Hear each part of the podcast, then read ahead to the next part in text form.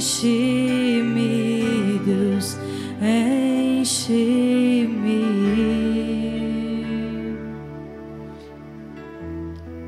Agradecemos a Ti, Senhor. A Ti todo louvor, ao Senhor toda honra, toda glória, por todas as coisas, por aquilo que entendemos e por aquilo que não entendemos ainda, por aquilo que já está claro diante dos nossos olhos e por aquilo que ainda não está. Nós expressamos ao Senhor a nossa total confiança em Sua soberania naquilo que entendemos e naquilo que não compreendemos, o Senhor é soberano e em Ti nós confiamos. Em Ti nós confiamos. Pai, eu te agradeço pela decisão de cada pessoa.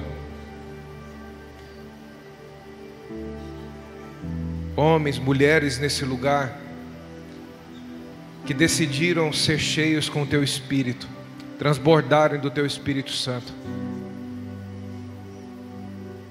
Quando nós cantamos Enche-me, você nunca pode entender que você está transferindo a responsabilidade para Deus, porque a Bíblia não diz assim, a Bíblia diz enchei-vos. A responsabilidade é sua de se encher. Então, quando você está caminhando nesse processo de ser cheio, você está dizendo no mundo espiritual: enche-me. Enche-me, Senhor. Enche-me, eu quero ser cheio. Eu quero ser cheio. Enche-me. Porque eu decidi me encher.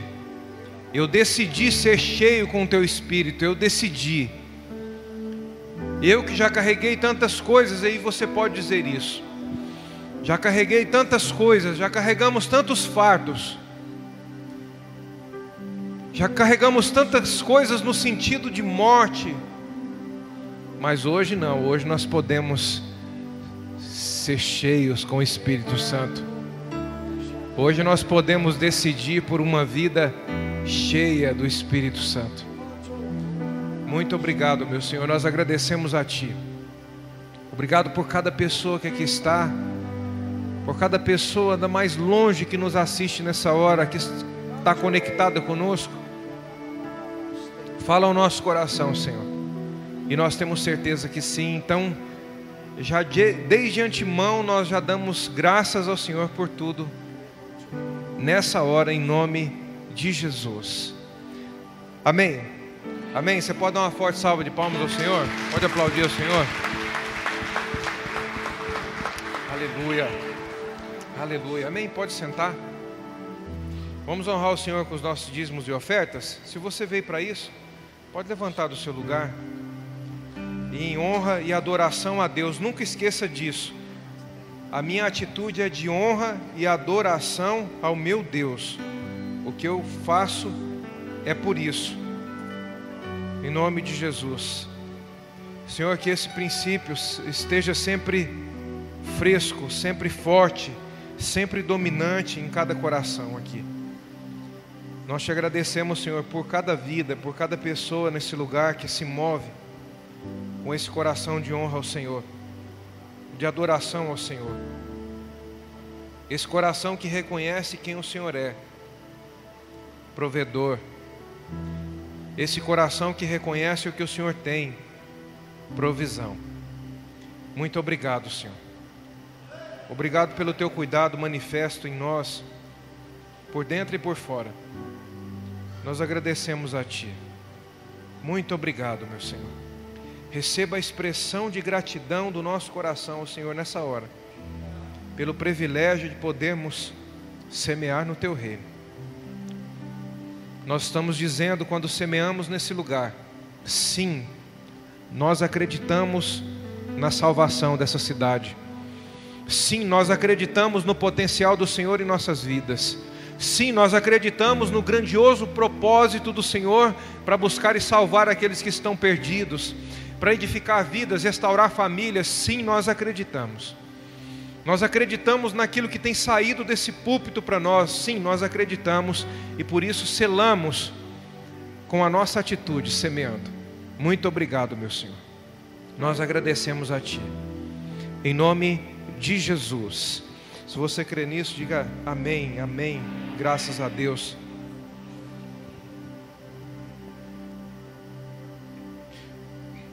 Aleluia. Um dia, um rapaz muito inteligente, ele chegou para mim um dia e falou assim: Pastor, eu prestei atenção numa coisa. Você nunca termina uma oração. A impressão que dá é que deu apenas uma pausa para em qualquer momento continuar. Eu falei: Você é muito inteligente. Porque a partir do momento em que nós entregamos a nossa vida a Deus, você começou, no dia que você entregou sua vida ao Senhor, ali começou um culto, e esse culto nunca mais vai acabar. Não é aquela coisa, agora estamos em um culto, daqui a pouco não estamos mais. Agora estamos em oração, agora já não estamos mais. O espírito de oração, ele existe em qualquer lugar, onde você estiver. Aqui nesse lugar, nós no coletivo, fora daqui também no seu individual. Precisa continuar é uma caminhada com Deus que não tem fim mais. Quando Jesus intercedia por nós, de João 14 em diante, quando ele estava no Getsemane, ele disse assim, ó, que pela eternidade nós vamos conhecê-lo. Será que tem coisa de Deus para nós conhecer, querido? Será que tem riquezas de Deus para ser revelada a nós, se pela eternidade nós vamos conhecê-lo? Tem muita riqueza de Deus para nós conhecermos. E quanto mais você conhecer a Deus, mais longe Ele vai poder ir com você nessa vida.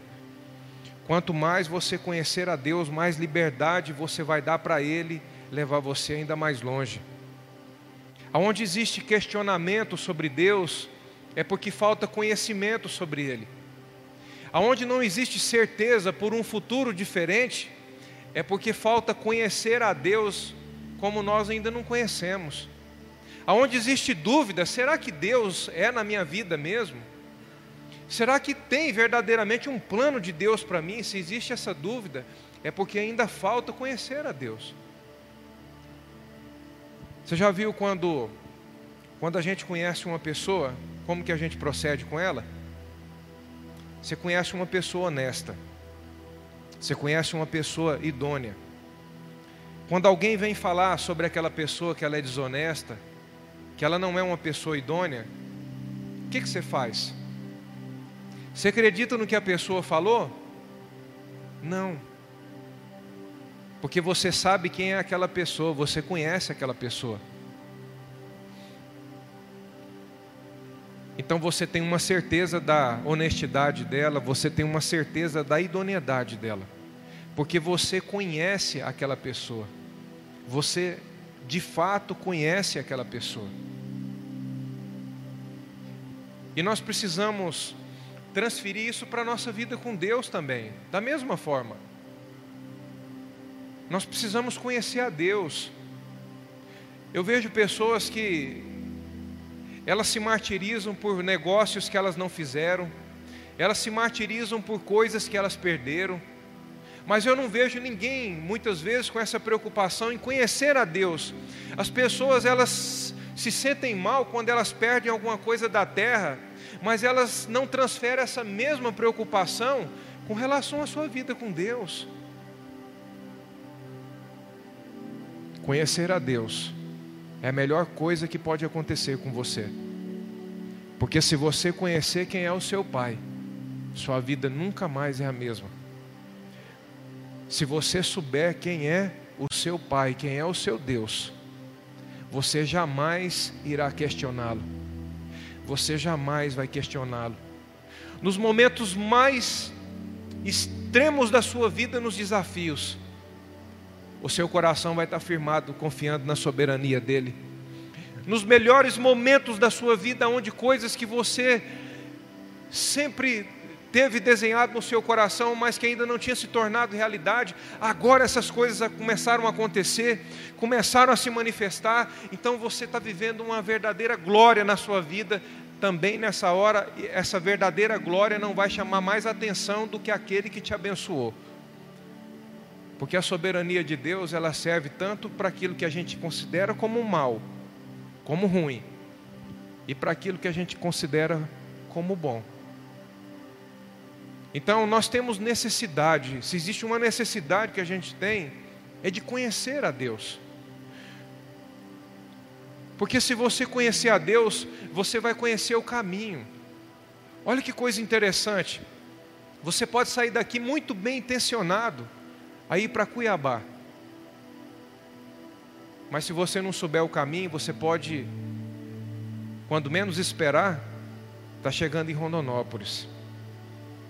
Porque naquele trevo, se você não souber para onde ir, você vai pegar para a esquerda e você vai chegar em Rondonópolis. Com a melhor da intenção. Nessa hora, a gente entende que boa intenção não é suficiente, não é de um todo suficiente.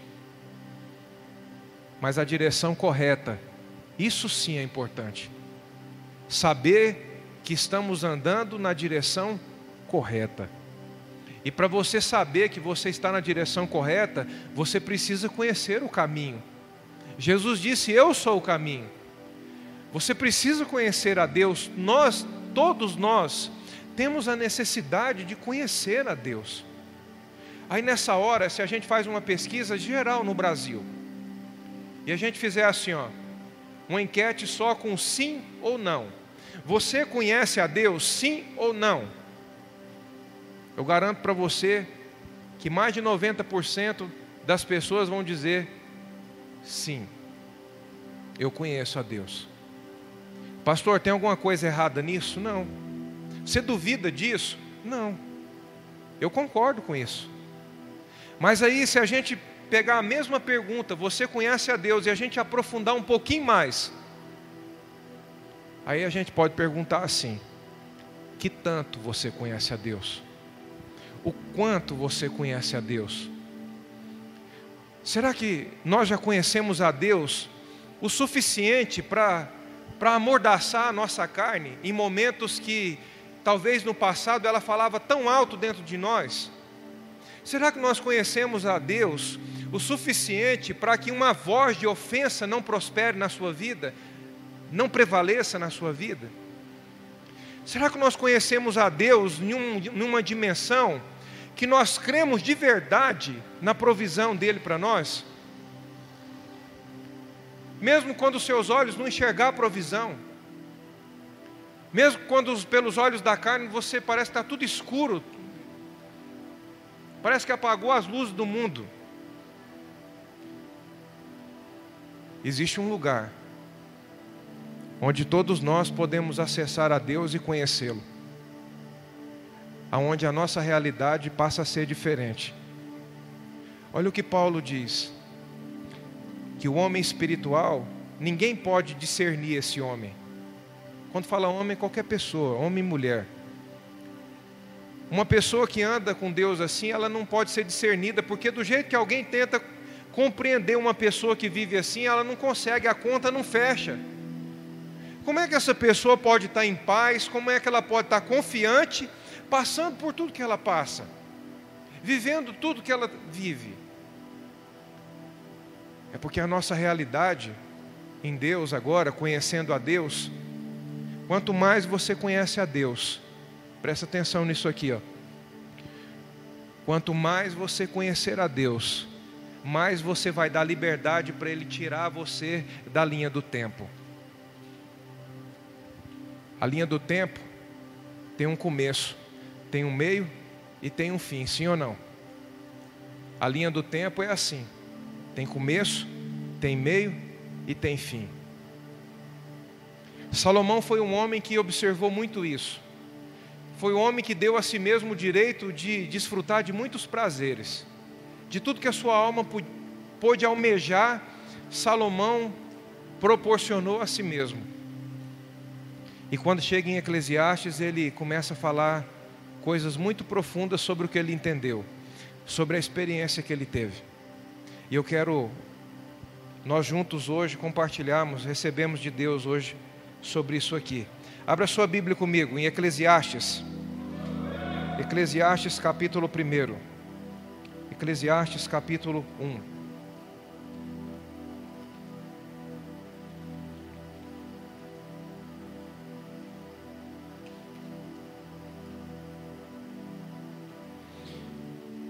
Eclesiastes capítulo 1.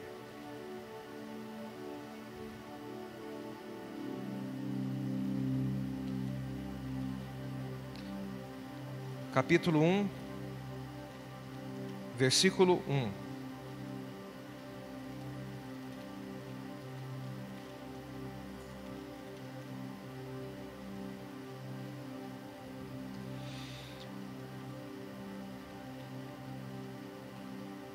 Palavras do pregador.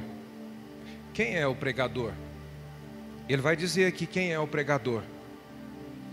Filho de Davi, rei em Jerusalém. Isso significa que Salomão aqui vai falar dele mesmo. Salomão aqui está falando de si mesmo. Olha só, filho de Davi, olha a descendência, e rei significa que não é qualquer pessoa, sim ou não?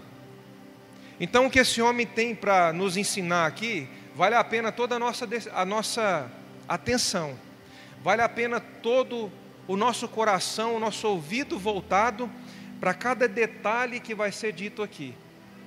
E olha o que ele diz, versículo 2: Vaidade de vaidades, diz o pregador vaidade de vaidades. Tudo é vaidade. Que proveito tem o homem de todo o seu trabalho que faz debaixo do sol? Quando ele fala que proveito há desse trabalho debaixo do sol, ele estava falando sobre uma futilidade, ou seja, coisas sem razão, coisas pequenas. Olha só, tudo que Salomão fez, tudo que ele proporcionou a si mesmo, ele chegou num entendimento seguinte: tudo isso é vaidade. E vaidade de vaidades. Tudo que existe debaixo do sol, ou seja, as futilidades da vida passageira, são sem razão, são coisas pequenas. O que, que significa isso, vaidade? Qual é o significado de vaidade? Vaidade significa sombra. Vaidade significa que o que a gente pensa ser ainda não é o que é de verdade. Se tivesse uma iluminação aqui desse lado em mim, aqui ia ser feita uma sombra. Nós podemos dizer essa é a sombra do Erli. É a sombra do Erli. Mas não é o Erli. Isso significa que a vaidade é tudo que a gente vive que está fora da essência de Deus para nós. E Salomão viveu isso. Ele viveu coisas fora da essência de Deus para ele. E embora ele tenha construído muito, depois de ter construído muito, ele entendeu uma coisa: isso aí é tudo pequeno. Isso aí é tudo insignificante. Olha só que coisa perigosa isso aqui. Vai haver muitas pessoas que vão se assustar quando chegarem diante de Deus. E eles vão pensar assim: eu vou ser aplaudido por Deus porque eu construí tanta coisa. Mas tudo, olha só, tudo que as pessoas constroem fora da vontade de Deus, elas estão construindo na sombra. Tudo o que o homem constrói fora da vontade de Deus pode impressionar outros homens, mas não a Deus. Porque tudo que o homem constrói fora da vontade de Deus, ele está construindo na sombra. E Salomão se viu nesse lugar e ele chega à conclusão: vaidade de vaidade. Tudo que está debaixo do sol é assim. Vaidade. Então, se a gente olhar para isso, qual é o sentido da gente viver? Se a gente buscar, olhar, procurar de forma profunda entender isso, qual é o sentido então de estarmos vivos? Por que a gente vive? Qual é o motivo de ter um coração pulsando dentro de você todo todo o tempo? Em cada todos todos milésimos de segundos. Qual é o motivo disso? Qual é o motivo de nós termos sido semeados nessa terra? Por quê? Se Salomão está dizendo aqui que debaixo do sol tudo é vaidade, ou seja, tudo é sombra. Quando Salomão fala sobre a vaidade, é porque ele quer apontar para nós a essência verdadeira. Quando Salomão fala sobre a sombra, ele quer apontar para nós o que de fato é verdadeiro. E ele continua dizendo aqui, ó. Olha o versículo 4, versículo 3. Que proveito tem o homem de todo o seu trabalho?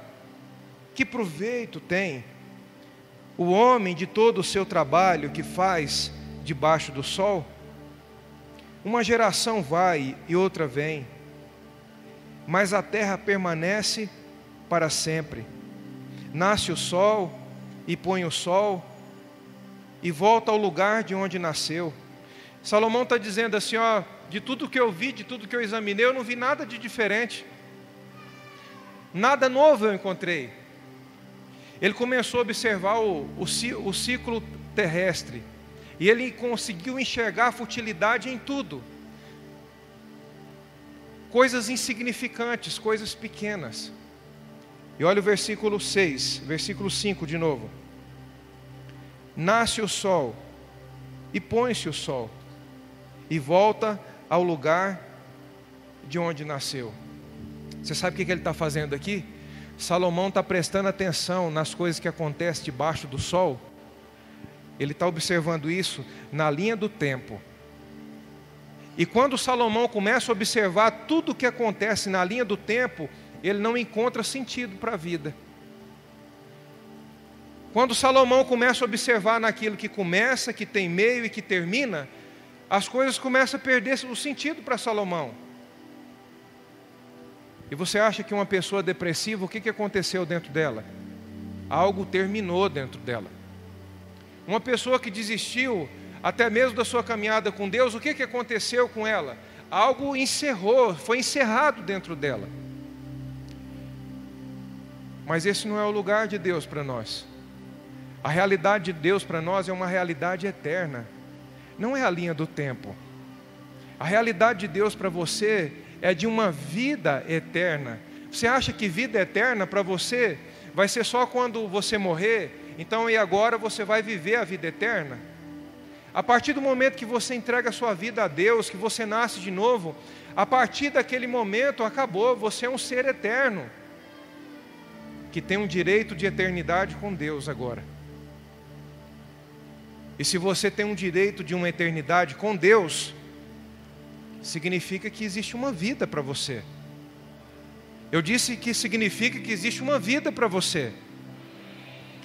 Existe uma vida. E Salomão começa a observar isso fora da, da eternidade. E quando Salomão começa a observar isso fora da eternidade, ele não acha graça em mais nada. Ele começa a observar que as coisas elas ficam apenas se repetindo. As coisas vão se repetindo, as coisas vão se repetindo. E olha só o que acontece. Olha o versículo 13 apliquei o meu coração. Olha o que ele fez. Apliquei o meu coração a examinar e a informar-me com sabedoria de tudo o que acontece debaixo do céu. Eu apliquei a examinar. Se você deseja viver a realidade de Deus para a sua vida, você precisa ser aplicado em aprender. Você precisa ser aplicado em conhecer um pouco mais a cada dia. Aqui está dizendo, Salomão dizendo, que ele aplicou o seu coração a examinar, a compreender tudo o que acontecia debaixo do céu. Só que para você entender as coisas que acontecem debaixo do céu, você precisa estar acima dele. E daqui a pouco nós vamos ver isso aqui. Se você não conhecer a Deus, você jamais estará nesse lugar acima. Você já viu, quem já andou de avião, já teve essa experiência. Tem cidade que o avião passa por cima, que da janela ali, cidade de 80, 100 mil pessoas que da janela do avião você coloca a sua mão, você tampa a cidade inteira. Nas alturas, a gente se torna grande como Deus, a imagem e a semelhança dele. Porque ele passa a ter liberdade de ser em nós e também por nosso intermédio. Mas para a gente compreender as coisas que acontecem debaixo do céu, nós precisamos estar acima dele. Não tem como você querer compreender o que acontece na horizontal se a sua vertical não estiver bem definida. Você consegue compreender isso? A vertical, a vida com Deus precisa estar bem definida, porque senão, sabe o que acontece, queridos? Nós corremos o risco de ser pessoas que vamos usar a sabedoria, mas nós não vamos andar com a sabedoria. Dá uma olhada na sua Bíblia aí. 1 Coríntios capítulo 1, versículo 24. Olha o que diz sobre a sabedoria. Olha aí, o que diz quem é a sabedoria. Olha só. Versículo 24.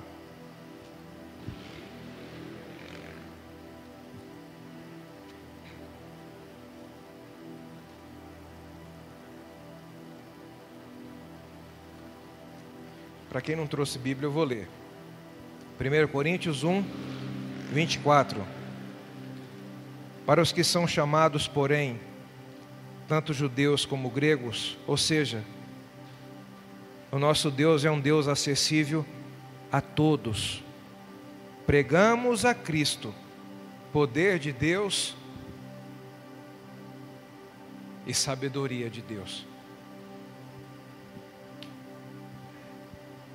Se nós não tomarmos uma decisão de conhecer a Deus de verdade, a gente corre o risco de andar, de usar a sabedoria, mas não andar com a sabedoria.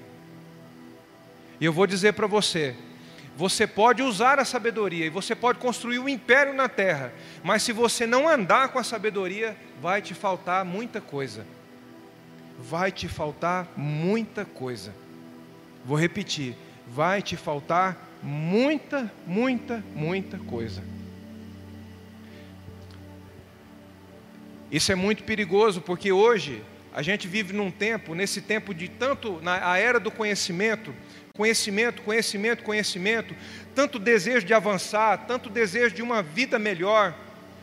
Se nós não tomar cuidado, a gente faz com Deus a mesma coisa. Eu quero a sabedoria, mas eu não quero andar com a sabedoria me dê sabedoria para que eu rompa na terra, para que, para que eu viva todos os meus sonhos, para que eu faça valer toda a minha vontade. E a sabedoria pergunta para você: Mas você quer andar comigo? Eu não sei se eu quero, porque os meus planos, os meus sonhos, eu estou entendendo que é melhor do que os teus. Isso é muito perigoso. Mas se você andar com a sabedoria, sabedoria jamais irá te faltar. Jamais irá faltar sabedoria para você. Jamais irá faltar. Versículo 13. Apliquei o meu coração a examinar e a informar-me com, com sabedoria de tudo o que acontece debaixo do céu. Que enfadonha ocupação Deus deu aos filhos dos homens, para nele os afligir. Quando a gente olha para as coisas que acontecem na terra, pelos olhos da linha do tempo, você acha que tudo é enfadonho, que tudo é aflição, que tudo vem para o seu sofrimento. Mas quando você sai da linha do tempo e você entra numa realidade de eternidade, você entende que tudo que você vive é para extrair de você a sua melhor versão. Tem um homem de Deus aí dentro de você que não manifestou ainda. Tem uma mulher de Deus aí dentro de você que essa mulher ainda não se manifestou. E aí você acha que a diversidade é Deus sendo mal com você. Você acha que a diversidade, tudo a gente fica pondo o nome do diabo. É o diabo me atingindo, é o diabo furioso. Furioso é você quem tem que estar. E quando a gente começa a entender isso, você vai dando liberdade para Deus e tirando para fora essa mulher que está aí dentro de você, que você ainda não conheceu. Esse homem que está aí dentro de você, que você ainda não conheceu, é a sua melhor versão. E essa versão aí, vai fazer a diferença muito mais do que essa que me ouve nessa hora está fazendo. Eu tenho certeza disso. Amém? Você está feliz com Jesus? Não? As pessoas vão ouvindo a palavra assim, parece que vai espremendo nela, sabe? Tem uns que vai até encurvando na cadeira assim, vai recebendo aí, vai recebendo, porque o que você está ouvindo aqui nessa noite é uma riqueza de Deus para a sua vida, uma riqueza de Deus para você, para que Ele possa derramar da sabedoria na sua vida e você não se corromper por nada do que a sabedoria acrescentar em você. Você sempre escolher, eu ainda permaneço decidido a andar com a sabedoria. Amém? Versículo 14. Atentei para todas as obras que se fazem debaixo do sol, tudo era vaidade e aflição de espírito. Sabe o que, ele está falando? Tem, tem outras traduções que fala no lugar de aflição de espírito, fala que é como correr atrás do vento. Tem alguma tradução que fala assim? Tem. É como correr atrás do vento, ou seja, aflição de espírito é como correr atrás do nada. Essa foi a, conclusão que, que Salomão chegou. E a mensagem dele aqui não é uma mensagem pessimista. Salomão está sendo apenas realista. Quando nós observamos as coisas na linha do tempo, a realidade é essa. Vamos adiantar um pouco aqui. Capítulo 3. Eclesiastes, capítulo 3.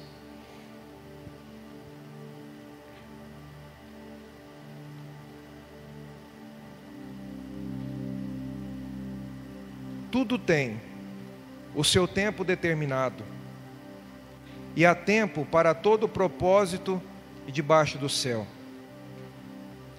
Há tempo de nascer e tempo de morrer, tempo de plantar e tempo de arrancar o que se plantou, tempo de matar e tempo de curar, tempo de derrubar e tempo de edificar, tempo de chorar e tempo de rir, tempo de prantear e tempo de dançar, tempo de espalhar pedras e tempo de ajuntar pedras, tempo de abraçar e tempo de afastar-se de abraçar, tempo de buscar tudo e tempo de perder, tempo de guardar e tempo de deitar fora, tempo de rasgar e tempo de coser tempo de estar calado e tempo de falar, tempo de amar e tempo de odiar, tempo de guerra e tempo de paz.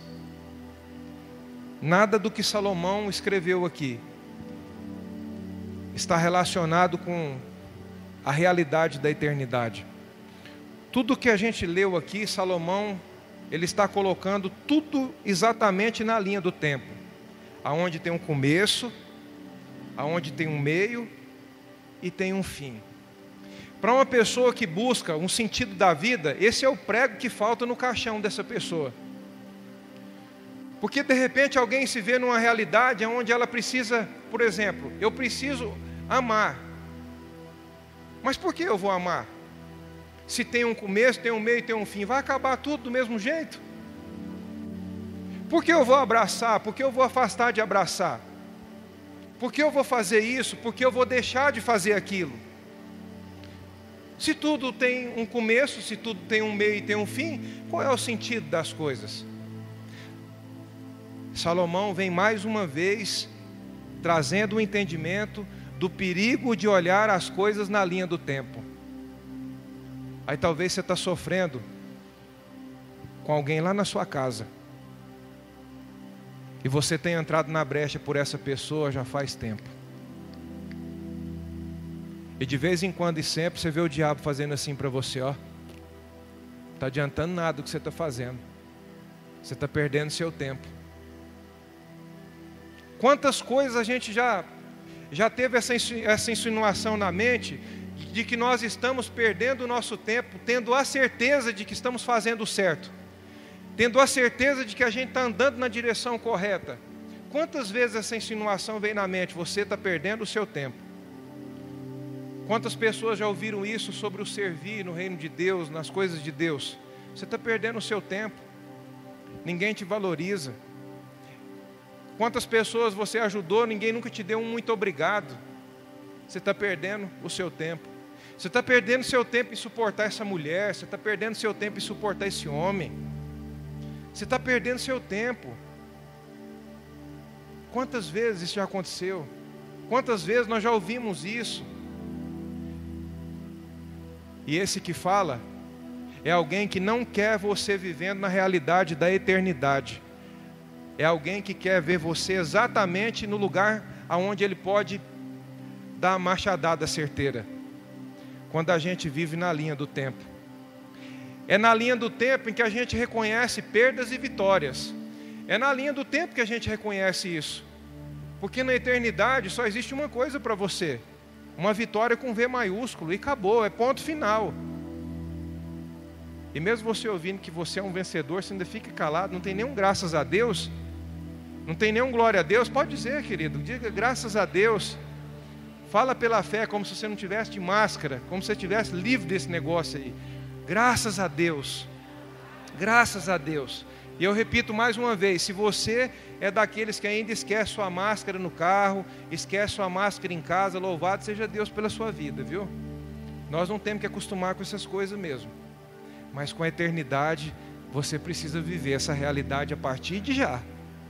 Desde agora, essa precisa ser a nossa realidade. E tudo para você vai ser importante. Nada mais vai ter essa coisa, não, isso importa, não, aquilo não, não importa. Dentro de um plano eterno de Deus para nós, as coisas mudam. A realidade começa a mudar dentro de nós. Mas na linha do tempo, é o que Salomão escreve aqui: tudo é vaidade, tudo é sombra. E como é que eu vou abraçar com a sombra? Como é que eu vou pegar na sombra? Como é que eu vou sentir textura na sombra? E tem tantas pessoas correndo atrás da sombra, tem tantas pessoas correndo atrás daquilo que não é essência para elas. Quantas pessoas estão vivendo isso? E a gente não pode julgar e nem criticar ninguém lá fora. Essa palavra é da porta para dentro, é para nós que estamos aqui. A gente precisa passar um prumo na nossa vida, você que nos assiste agora, precisa passar um prumo na nossa vida e entender qual é a minha realidade. Eu ando vivendo debaixo do céu ou eu estou acima do céu? Eu estou embaixo vivendo a realidade que todo mundo vive? Ou eu estou vivendo a vontade do meu Deus de verdade? O meu coração tem buscado alinhar com o coração dele a cada dia. Vocês estão compreendendo até aqui? Amém?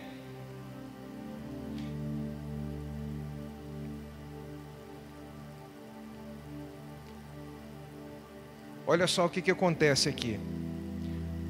Olha o versículo 10.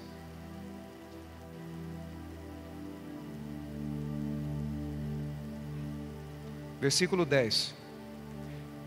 Tenho visto o trabalho que o quê? Que Deus. A partir daqui do versículo 10 até o versículo 18, você vai ver Salomão falando o nome Deus por oito vezes. Quando Salomão apresenta Deus aqui, as coisas começam a mudar. Olha só o versículo 10. Tenho visto o trabalho que Deus deu aos filhos dos homens, para com eles os afligir. Quando, quando você lê aí afligir, você coloca na frente ensinar. Na linha do tempo é afligir, na realidade da eternidade é ensinar. Tudo fez formoso em seu tempo. Também pôs a eternidade no coração dos homens. Deus colocou um desejo profundo no coração das pessoas pela eternidade. É por isso que quando você chega aqui, você começa a ouvir sobre Deus, você aquieta para ouvir. Porque dentro de nós existe um desejo profundo pela eternidade, pelas coisas eternas. Porque essa é a nossa origem a origem que nós fomos desconectados dela desde Adão. Eu já falei isso aqui tantas vezes. Quantas vezes a gente já foi em lugar que é muito barulho, que as pessoas não quietam, conversando. Eu fui fazer uma oração na posse de um prefeito aqui alguns anos atrás. Cheguei naquele saguão daquela prefeitura, não tinha mais aonde caber gente ali. E aí eu comecei a prestar atenção e eles, eles foram me deixando para o final, eles foram me deixando para o final. Foi fazendo todo o protocolo ali de posse, foram me deixando para o final e observando aquilo. E foi até bom que eu observei muito. E uma bagunça. Que bagunça. Um falando, outros conversando atrás, outros conversando na frente. Alguém falando ali do lado que aquele tinha acabado de elogiar o outro. E aquele que tinha sido elogiado, o outro conversando e ele aqui falando com o outro aqui. Poxa, se gosta de mim, pelo menos respeita meu amigo falando. E eu comecei a ver aquela bagunça, sabe? Aquele tropelo todo. Falei, na hora que chegar a vez do Senhor aqui, isso aqui vai ser diferente. Na vez do Senhor aqui tem que, cada pessoa aqui tem que se calar para ouvir sobre o Senhor. E eu sei que o resultado foi um silêncio naquele saguão. Quem estava lá lembra disso. Foi um silêncio naquele saguão, se caísse uma agulha lá, a gente ouviu o barulho. E a glória de Deus se manifestou naquele lugar. E por um momento nós até esquecemos que a gente estava na posse de um prefeito. Pessoas entregando sua vida para Deus, a começar pelo prefeito entregando sua vida a Deus. O Hermes estava lá, lembra muito bem disso. Inclusive o Hermes, nosso baterista, é um fruto desse dia na prefeitura, né, Hermes? Depois desse dia ele veio caminhar conosco e estamos caminhando aí já há alguns anos. Você sabe por que, que há silêncio? Porque o coração de toda pessoa tem desejo pela eternidade. Mas nem todos entendem isso. Nem todo mundo entende isso. E olha, e olha só o que diz aqui, aqui explica. Olha o versículo 11, é muito claro. Tudo fez formoso em seu tempo, também pôs a eternidade no coração dos homens. Contudo, não podem descobrir as obras que Deus fez desde um princípio, ou seja, entender o que Deus realizou. Olha o versículo 12: Sei que não há coisa melhor para eles do que se alegrarem e fazerem o bem na sua vida. Sabe o que, que Salomão está falando aqui? Deus entrou na história, olha o que, que ele está dizendo: que existe uma alegria em abençoar pessoas, existe uma, uma forma da gente se alegrar quando a gente abençoa pessoas, quando a gente impacta, quando a gente marca vidas. Olha só no capítulo 2, no versículo 24. Tem um outro detalhe importante aqui também. Olha o versículo 24, capítulo 2, versículo 24.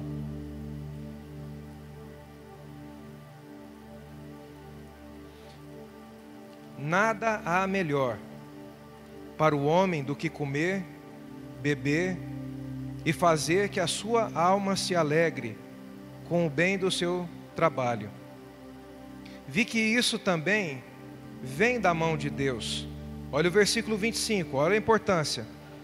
Pois sem ele, pois sem ele, quem pode comer ou quem pode alegrar-se? Aqui no versículo 25 ele está falando de comunhão.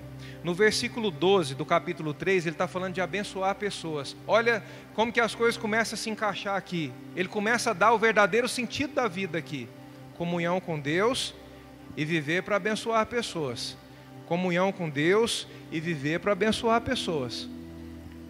Olha o que ele diz, versículo 25: Pois sem Ele, quem pode comer ou quem pode alegrar-se?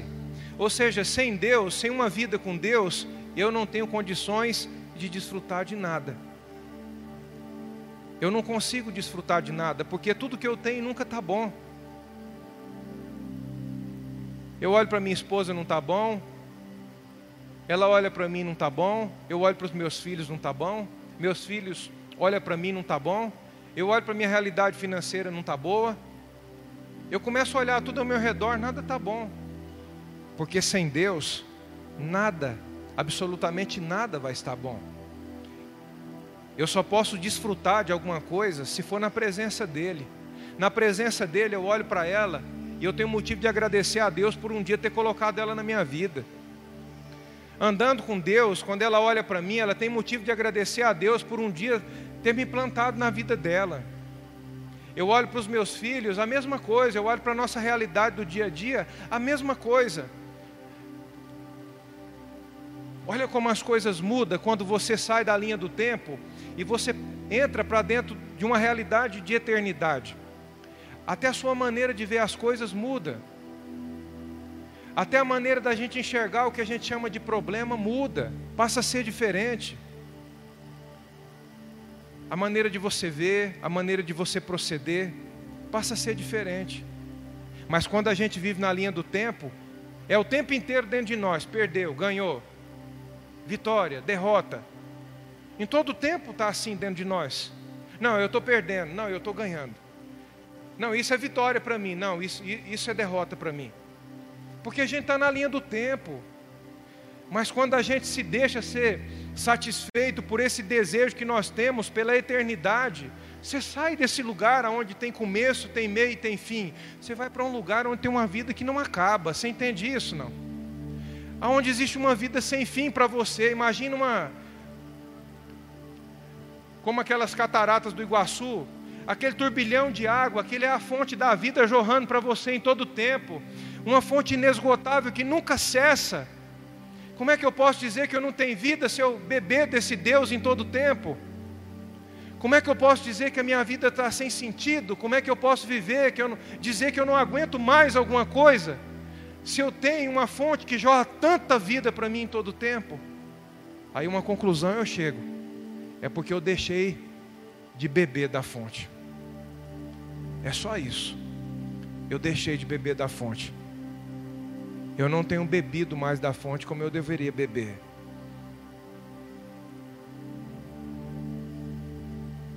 A maior riqueza que eu entendi na minha vida foi poder dizer: a presença real, a presença de Deus é real para mim. Eu não sei para você como isso soa. Quando você pensa na presença de Deus real para você, que que isso mexe dentro de você. Mas precisa mexer profundamente. Porque Deus só pode ir com você até onde você deixa ele ir com você. Deus só pode te levar até onde você permite com que ele te leve. Olha só. Versículo 26. Olha o versículo 26. Depois o seu tempo em casa, lê todo o Eclesiastes, você vai ver quanta riqueza tem aqui. Então, isso aqui está sendo dado um pano de fundo para você entender o que você vai ler depois. Olha só, o 26, 2, 26. Ao homem que é bom diante dele, ou seja, que o obedece, que vive a sua vontade, que o seu coração deseja por isso, Deus dá sabedoria, conhecimento e alegria. Mas ao pecador, quem é o pecador? Aquele que erra o alvo. Aquele que Deus diz é assim, ele faz assim. Aquele que Deus diz não é desse jeito, mas ele diz não é assim que eu quero fazer. Ele erra o alvo. Olha o que acontece com aquele que erra o alvo. Mas ao pecador dá o quê? Dá o quê? Pode falar mais alto. Dá o quê? Trabalho. Aquele que erra o alvo, Deus dá trabalho.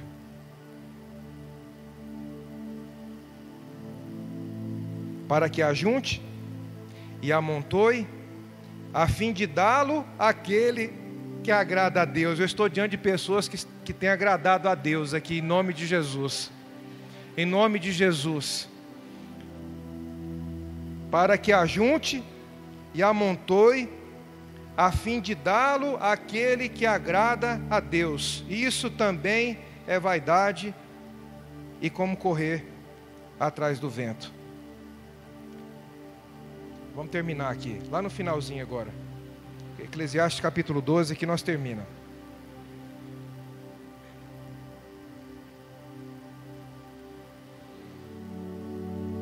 Versículo 12, é, capítulo 12, versículo 1. Lembra-te do teu Criador nos dias da tua mocidade, Quando fala sobre lembra-te aqui, está dizendo no sentido de buscar, está dizendo no sentido de conhecer. Busque o teu Criador. Lembra-te do teu Criador nos dias da tua mocidade, antes que venham os dias maus e cheguem os anos dos quais venhas a dizer: não tenho neles contentamento. Olha só como ele agora ele está ajustando o foco aqui. Você viu que desde o capítulo 1 ele vai ajustando o foco, vai ajustando o foco até chegar no, no que ele quer mostrar. Deus. E ele fala sobre buscar a Deus. Ele fala sobre ajustar o foco na, na, na vida espiritual, na realidade espiritual, na realidade eterna. Se eu não, se eu não decidir, presta atenção nisso, se eu não decidir por conhecer a Deus, eu corro o risco de tudo que eu fizer ser infrutífero. Vou repetir mais uma vez. Se eu, não, se eu não decidir conhecer a Deus de verdade, eu corro um grande risco, você corre um grande risco de tudo que você fizer ser infrutífero. E por que, que é assim, pastor? Porque somente Ele tem a direção correta. Ele sabe a direção. Ele tem a direção.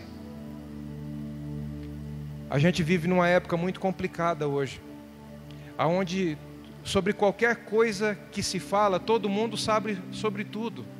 Você já observou isso? Todo mundo sabe sobre tudo. Você quer ver isso é na rede social. Você vê as pessoas sem conhecimento de causa nenhuma, de nada, dando o seu parecer lá.